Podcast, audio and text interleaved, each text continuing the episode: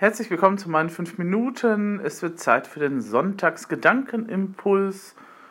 Vielleicht überlege ich mir auch nochmal einen anderen Namen dafür, aber auf jeden Fall ähm, ist sonntags immer die Zeit, dass man auch mal ein bisschen über andere Dinge nachdenkt oder auch nochmal ähm, ein paar nette Geschichten oder ein paar nette Gedanken eben halt für den Rest der Woche, die dann eben halt folgt, dann eben halt mitnehmen kann. Und äh, deswegen gibt es jetzt eine kleine Geschichte, die heißt Gott hat ein wundervolles Lächeln. Ein kleiner Junge wollte Gott treffen.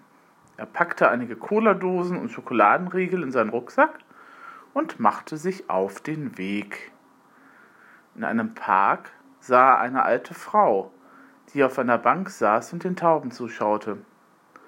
Der Junge setzte sich zu ihr und öffnete seinen Rucksack.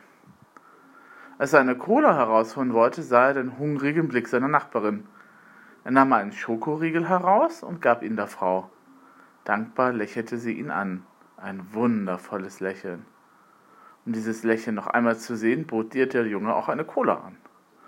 Sie nahm sie und lächelte wieder, noch strahlender als zuvor. So saßen die beiden den ganzen Nachmittag im Park, aßen Schokoriegel und tranken Cola. Sie sprachen kein Wort. Als es dunkel wurde, wollte der Junge nach Hause gehen.